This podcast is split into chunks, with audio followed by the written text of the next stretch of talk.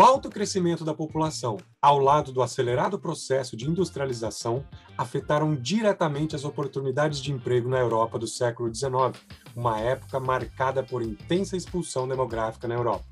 No Brasil, havia iniciativas para trazer africanos livres e colonizar o território, mas o projeto vitorioso foi o de uma elite que considerava os imigrantes da Europa os únicos capazes de construir uma nação civilizada e moderna. Foi a partir da década de 1870 que ocorreu a imigração italiana para o Brasil de maneira significativa e transformou-se num fenômeno de massa entre 1887 e 1902, influenciando decisivamente no aumento da população do Brasil e reconfigurando inclusive nossa cultura, principalmente para as regiões Sul e Sudeste.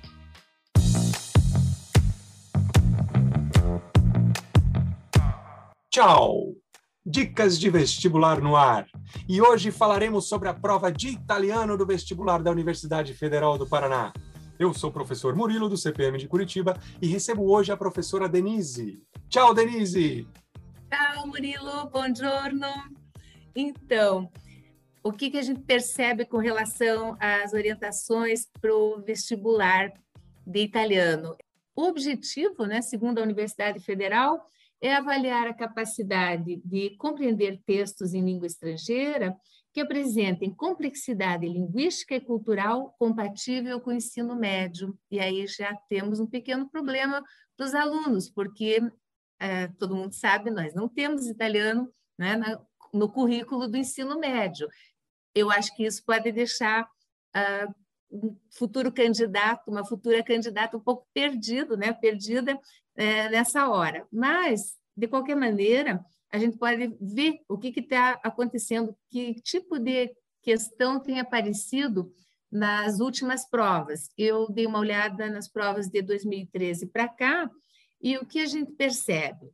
De acordo com as orientações, claro, há diferentes gêneros textuais presentes né, na prova de italiano, tipo charge, panfleto, texto dessas revistas de divulgação científica, é, propaganda, tem resenha, é, são bastante variados. E a, também a gente percebe muito acoplado ao texto escrito o uso de imagens, né, fotos, uh, outro tipo de, de, de, imagem também. O foco do, da prova é, de fato, a interpretação.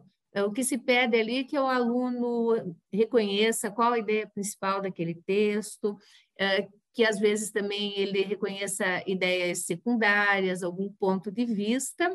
Como é que isso é organizado? Normalmente, a maior parte das questões, pelo menos né, nessas provas, é de você assinalar a alternativa correta.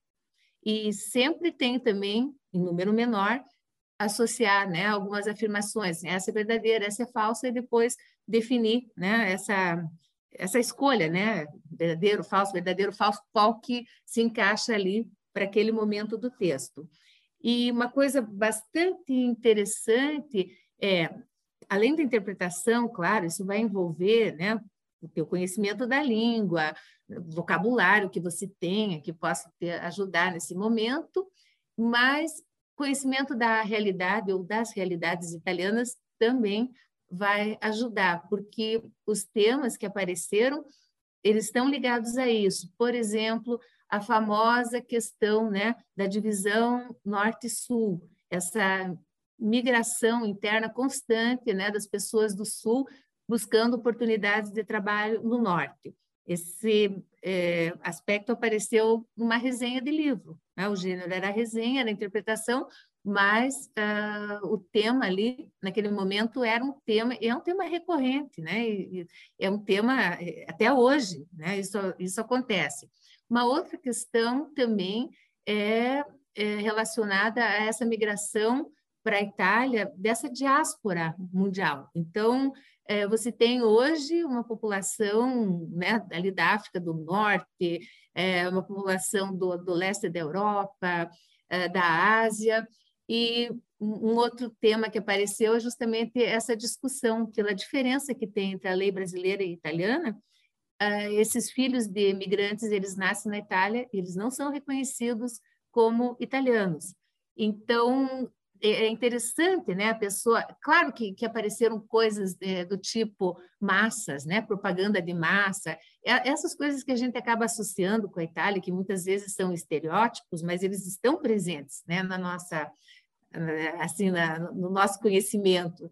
E aparece o, o amor, por exemplo, pelo ciclismo, vai ter textos sobre isso também. Mas essas questões, né? Muito da realidade italiana agora das últimas décadas também estarão presentes ali. Ajuda muito se o candidato ali, a candidata, tiver um pouco de acesso a esse tipo de informação.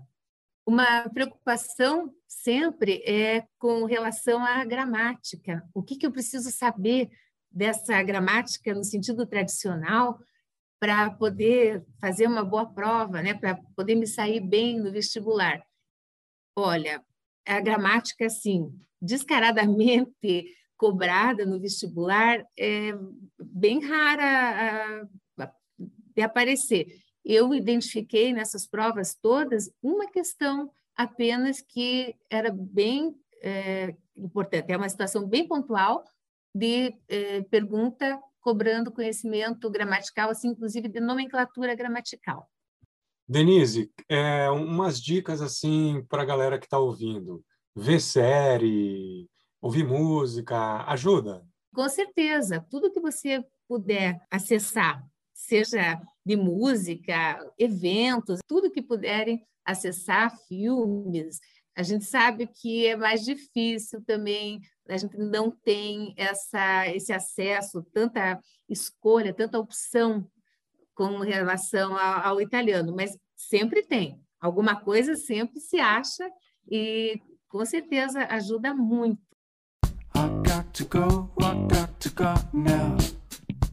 Professora, muito obrigado pela participação, foi riquíssimo. E eu é que agradeço o convite e espero que muito logo nós tenhamos no CPM alunos interessados em prestar vestibular de italiano. Encerramos por hoje. Fiquem bem, usem máscara e bons estudos. Uma vez CPM, sempre CPM.